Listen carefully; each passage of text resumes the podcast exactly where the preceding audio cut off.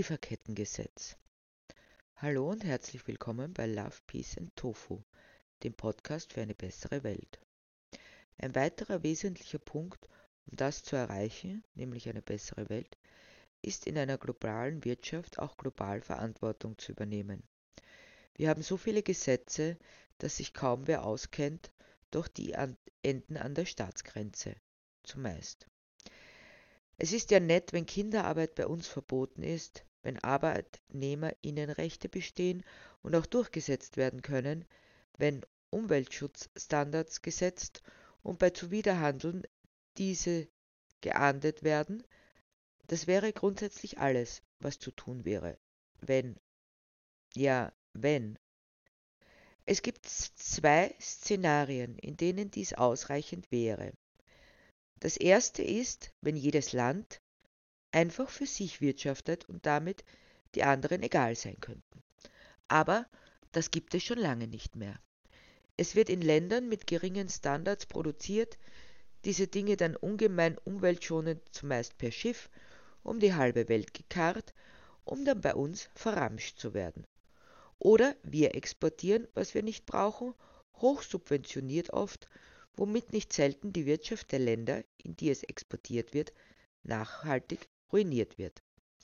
Unsere ausgemisterten Kälber als Ramschware zum Beispiel, noch nicht abgestillt, klein, hilflos, ängstlich, werden wer weiß wohin gekarrt.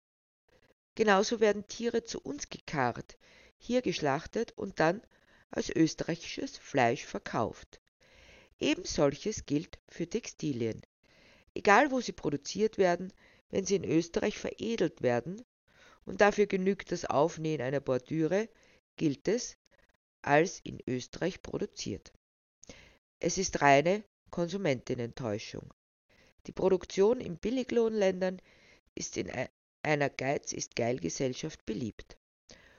Und dieses Billigsein ist eben nur möglich, wenn man Dinge wie Schutz der Umwelt, von Menschen-, Kinder- und Tierrechten nicht so genau nimmt. Darüber sind sich die Firmen, die deshalb dort einkaufen, völlig im Klaren. Ab und an schaffen es Horrormeldungen von abgebrannten Fabriken bis in unsere Breiten, aber nur sehr selten. Sie übernehmen also keinerlei Verantwortung für ihr Tun, solange sie nicht gezwungen werden dazu. Zwang heißt in diesem Fall ein Gesetz erlassen, das die Unternehmen in die Pflicht nimmt und dieses dann auch zu sanktionieren. Das heißt letztlich mit Geldbußen zu belegen, die richtig wehtun. Dazu sei noch gesagt, dass es im Augenblick trendig ist, sich sogenannte Nachhaltigkeitskriterien zu geben. Da malt man dann hübsche Embleme, sucht sich Rosinen raus und letztlich weiß keine, was das nun wirklich zu bedeuten hat. Abgesehen davon, dass diese Fantasieetiketten mit eigenen Maßstäben unterfüttert werden, die einem geradezu zum Gesicht stehen. Deshalb ist, ein, ist es ein einseitiges Versprechen, das auch nicht eingehalten werden muss. Wird es aufgedeckt, dass diese großspurigen Vorgaben nicht eingehalten werden, na, dann werden sie still und heimlich wieder von der Homepage entfernt, denn die virtuelle Welt ist noch geduldiger als Papier. Zumindest hat sich die EU nun auf die Fahnen geschrieben, diese verschiedenen Embleme einer genaueren Prüfung zu hinterziehen und exakte Vorgaben zu machen. Immerhin. Aber nachdem es sich um eine freiwillige Etikettierung handelt, wird es eben einfach entfernt, wenn die Auflagen zu mühsam erscheinen. Um dem nun endgültig einen Riegel vorzuschieben, einen einheitlichen Standard zu schaffen, auf den man sich verlassen kann, und nicht nur global den Liberalismus fröhliche Urständ feiern zu lassen, ersann die EU das sogenannte Lieferkettengesetz. Nein, nicht von heute auf morgen. Nicht einmal vom vorigen Jahr bis auf nächstes. Denn gut Ding braucht normal Weile. Bei der EU Ewigkeiten. Aber man möchte es kaum für möglich halten, es ist dann tatsächlich zustande gekommen und den EU-Abgeordneten zur Verifizierung vorgelegt worden. Das EU-Lieferkettengesetz sieht vor, dass große Unternehmen die Einhaltung der Menschenrechte und von Umweltauflagen entlang der Lieferkette für alle Produkte und Dienstleistungen zu überprüfen haben. Bei Nichteinhaltung können Zivilklagen eingebracht werden. Die neue Regelung soll nicht nur für EU-Länder, sondern auch für Unternehmen aus Drittstaaten gelten. Bis ins Jahr 2020 haben sich ein Drittel der EU-Unternehmen den sogenannten Sorgfaltsprüfungen Due Diligence im Hinblick auf Menschenrechte, Umweltschutz und Arbeitsstandards in den Lieferketten unterworfen. Damit ist das Lieferkettengesetz eines der wesentlichsten Instrumente, um einen fairen weltweiten Handel zu erreichen, bei dem nicht Mensch und Umwelt auf der Strecke bleiben. Je stärker das EU-Lieferkettengesetz ausgestaltet ist, desto eher führt es zu Wohlstandsgewinnen im globalen Süden und zu besseren Arbeitsbedingungen. Eigentlich eine großartige Sache, würde man annehmen. Schließlich sind wir alle für Menschenrechte und natürlich gegen Umweltzerstörung und sagen auch immer, die sollen anfangen. Das wäre der beste Anreiz, dies umzusetzen. Denn wenn die bisherigen AbnehmerInnen nur mehr bei Firmen kaufen, die diese Standards einhalten und dafür bereit sind zu zahlen, kommt das letztlich uns allen zugute. Und es gibt keine Ausreden mehr. Außerdem könnten wir uns vielleicht die Spenderei sparen, wenn wir mithelfen, dass Menschen in anderen Ländern für ihre Arbeit fair entlohnt werden. Denn Leistung muss sich auszahlen, wie vollmundig die ÖVP immer titelt, womit sie sich selbst widerspricht. Aber das steht auf einem anderen Blatt.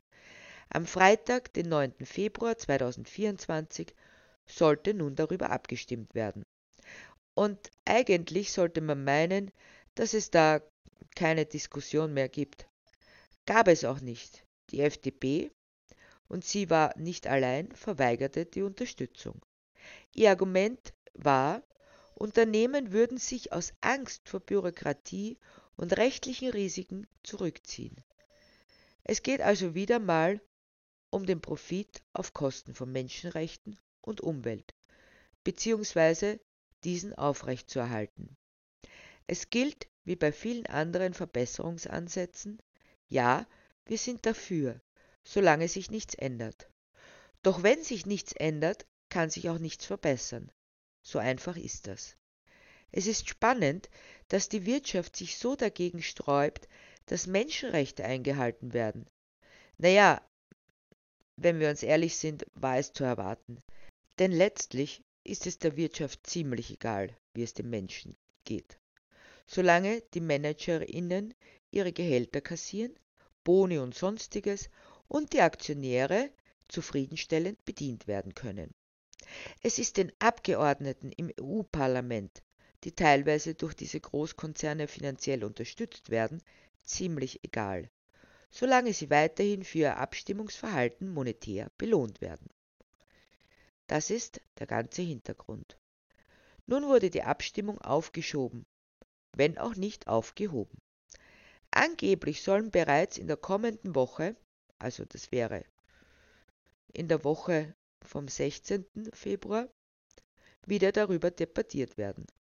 Um den Text zu verabschieden, wäre eine qualifizierte Mehrheit, also 55 Prozent der Mitgliedstaaten bzw. 15 von 27, oder Mitgliedstaaten, die 65 Prozent der Bevölkerung abbilden, notwendig. Dabei hatten bereits Österreich, was denn, und Deutschland im Vorfeld erklärt, sich enthalten zu wollen. Doch nicht nur diese, auch Schweden, Estland, Lettland, Slowakei, Tschechien und Litauen zählen zu den Ländern, in denen die Skeptiker die Oberhand haben. Grundsätzlich heißt es, hätte ja niemand was gegen das Ziel. So wird auf jeden Fall verlautbart. Doch die Instrumente seien es nicht, behaupten unisono die sogenannten Fachleute, die sich gegen die aktuelle Fassung der Richtlinie aussprechen. Dabei wird vor allem der bürokratische Aufwand gefürchtet, heißt es. Die Befürworter, die sich aus einer breiten Allianz aus ArbeitervertreterInnen, Gewerkschaften, linken Parteien und NGOs rekrutieren, bedeutet es ein Einknicken vor den Interessensvertretungen der Wirtschaft und bedeutet in Österreich einen weiteren Keil zwischen den Regierungsparteien ÖVP und Grüne. Die grünen Ministerinnen Alma Zadic und Leonore Gewessler hatten sich dafür ausgesprochen. Minister Koch von der ÖVP will zurück an den Verhandlungstisch. Es sollte ein effektives, administrables und kosteneffizientes Liefergesetz sein. WIFO, also Wirtschaftsforschungsinstitut Experte Klaus Friesenbichler, schlug ein Versicherungs- oder Zertifizierungssystem vor. Damit wird sich die Zivilgesellschaft aber nicht zufrieden geben. Zahllose Petitionen werden initiiert und landen wohl ungelesen in der großen Rundablage. Selbst große Organisationen, wie sie die Gewerkschaften und die Arbeiterinnenvertretungen immer noch sind, stehen dagegen auf. Und es wird nichts nützen. Es ist ein weiteres Paradebeispiel dafür, was in unserer Welt wirklich zählt. Die Menschen. Naja, solange sie funktionsfähig sind als humane Ressourcen und man sie ausbeuten kann, ja, aber bitte nicht auf Kosten des Profits höhere Löhne, von denen man auch leben kann und nicht bloß überleben, Fehlanzeige. Das kann man den Unternehmen nicht zumuten. Schutz der Umwelt und der nicht erneuerbaren Ressourcen? Bitte, völlig unnötig, denn das würde den Produktionsprozess in Stocken bringen und dazu führen, dass die noch besser gestellten Menschen in den Ländern mit hohen Einkommen, im Vergleich zu vielen anderen, nicht mehr jeden Mist kaufen können, den ihnen die Werbung andreht. Man denkt sofort an Verhältnisse, wie sie im ehemaligen Ostblock herrschten, wo die Regale leer waren. Denn jeder Mensch braucht unbedingt einen Hoodie für den Staltknüppel im Auto, um nur ein Beispiel der Unsinnigkeiten zu bringen, die so am Markt landen.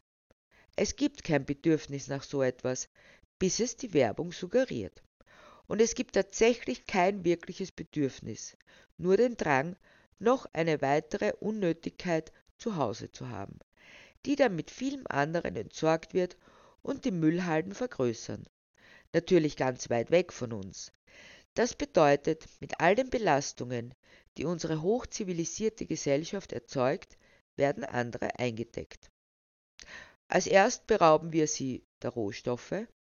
Afrika ist nach wie vor der rohstoffreichste Kontinent um sie bei uns zu verarbeiten und gleichzeitig den Ländern, aus denen diese Rohstoffe kommen, einen Riegel vorzuschieben, selbst zu produzieren und endlich aus dem Status herauszukommen, wo sie billige Rohstoffe verkaufen und die teuren fertigen Produkte importieren müssen. Das ist Wirtschaftsimperialismus vom Feinsten. Und ja, es gibt auch selbst gedrechselte Probleme in Afrika, je nach Land verschieden, aber diese Probleme werden noch befeuert durch den ungebremsten Wirtschaftsliberalismus, den wir ihnen zumuten. Könnte man dem nicht einfach entgegenwirken und sagen, nein, wir verkaufen nicht mehr nach Europa, den USA oder anderen Ländern und machen uns unsere eigene Wirtschaft? Geht leider nicht, denn es gibt so viele ausländische Firmen, die das Heft bereits in der Hand haben, natürlich auch durch Bestechung. Dazu kommen die abstrusen Forderungen der Weltbank, die auch nicht zu einem Wirtschaftsaufschwung beitragen, sondern nur den Boden bereiten für ausländische Investorinnen, wobei natürlich auch ein großer Teil in den Taschen der diversen Diktatoren landet. Aber das ist ein eigenes Thema. Wer sich näher damit auseinandersetzen möchte, dem empfehle ich das Buch wie Europa Afrika unterentwickelte von Walter Rooney, das vor kurzem einer neuen Auflage erschienen ist und er muss feststellen, dass sich seit der ersten Auflage vor etlichen Jahren die Lage eher verschlechtert als verbessert hat. Der Kolonialismus ist zwar offiziell vorbei, ist aber immer noch tief in die Gesellschaft eingegraben und letztlich macht es keinen Unterschied. Aber zurück zu der Zivilgesellschaft und ihrem Einsatz für das Lieferkettengesetz. Trotz der Breite des Protests wird er nicht ernst genommen. Man hat immer mehr das Gefühl, dass man zwar protestieren, demonstrieren und kampanisieren kann, aber es wird einfach nicht zur Kenntnis genommen. Die Demokratie, wie wir sie leben, schiebt die Bürgerinnen weit weg von Entscheidungsprozessen und gibt ihnen das Gefühl, einmal alle paar Jahre mitbestimmen zu können, indem sie irgendwo ein Kreuzerl machen. Aber zwischen der einen und der nächsten Wahl werden sie ruhig gestellt. Versuch einmal, einen Politiker oder eine Politikerin zu erreichen, wenn gerade nicht Wahlkampf ist. Da sind sie alle taub und blind für die Wählerinnen, denen sie vor der Wahl das Blaue vom Himmel herab versprechen. Vor allem das, wo sie meinen, dass es Stimmen bringen könnte. Nach der Wahl ist das sofort wieder vergessen. Ich kann mich erinnern, dass ein Politiker einmal darauf angesprochen wurde, ich verrate den Namen nicht, weil ich denke, dass sowieso alle anderen auch seiner Meinung sind. Jedenfalls meinte er nur, das war halt Wahlkampf, das glaubt doch eh keiner. Eine weitere gute Ausrede sind Koalitionsverhandlungen. Wenn man dann zurücksteckt, weil eben sonst keine Koalition zustande gekommen wäre, was nichts anderes bedeutet, als wir sind bereit, all unseren Werten, Zielen und Plänen sofort abzuschwören, wenn uns in Aussicht gestellt wird, dass wir am Futterdruck der Macht mitnaschen dürfen. Und deshalb bin ich überzeugt davon, dass das Lieferkettengesetz nicht verabschiedet werden wird. Und wenn, dann in einer so abgeschwächten Form, dass man es auch gleich bleiben lassen hätte können. Was getan werden kann? Mehr direkte Demokratie und damit eine Stärkung der Zivilgesellschaft, die allumfassende Macht der Politikerinnen und Behörden zu schmälern. Kann das gehen? Nein, weil diejenigen, die dies entscheiden müssten, sich damit selbst beschneiden würden. Und wer macht das schon freiwillig? Ganz im Gegenteil. Überall, wo noch Ansätze direkter Demokratie vorhanden waren, werden sie rigoros niedergewalzt. Stimmvieh steht neben Ausnutzungsvieh. Gibt es noch einen Unterschied? Eingepfercht in kleine Wohnungen, verurteilt zu unnötiger Tätigkeit, bloß um zu überleben. Das ganze Leben SklavInnen der Arbeit und des Konsums. Da ist nicht mehr viel Unterschied, nur dass die Ausnutztiere ihre Stallungen nicht verlassen dürfen und über der eigenen Gülle leben aber weit sind die Menschen nicht mehr davon entfernt. Das Lieferkettengesetz wäre ein erster wichtiger Schritt in Richtung Entlastung von Mensch, Tier und Umwelt gewesen und auch auf dem Weg zu einer Welt voller Love, Peace and Tofu.